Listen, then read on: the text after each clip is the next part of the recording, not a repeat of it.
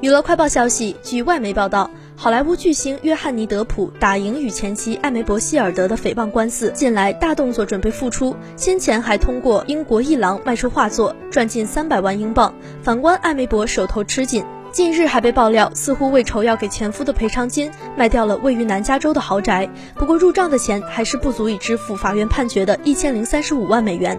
根据媒体报道，艾梅伯二零一九年以五十七万美元买下位于斯兰谷的豪宅，三年后在今年七月以几乎两倍的价钱卖出，赚了四十八万美元。不过总售价一百六十二万美元，仍不足以他需要支付的赔偿金一大截，经济状况依旧堪忧。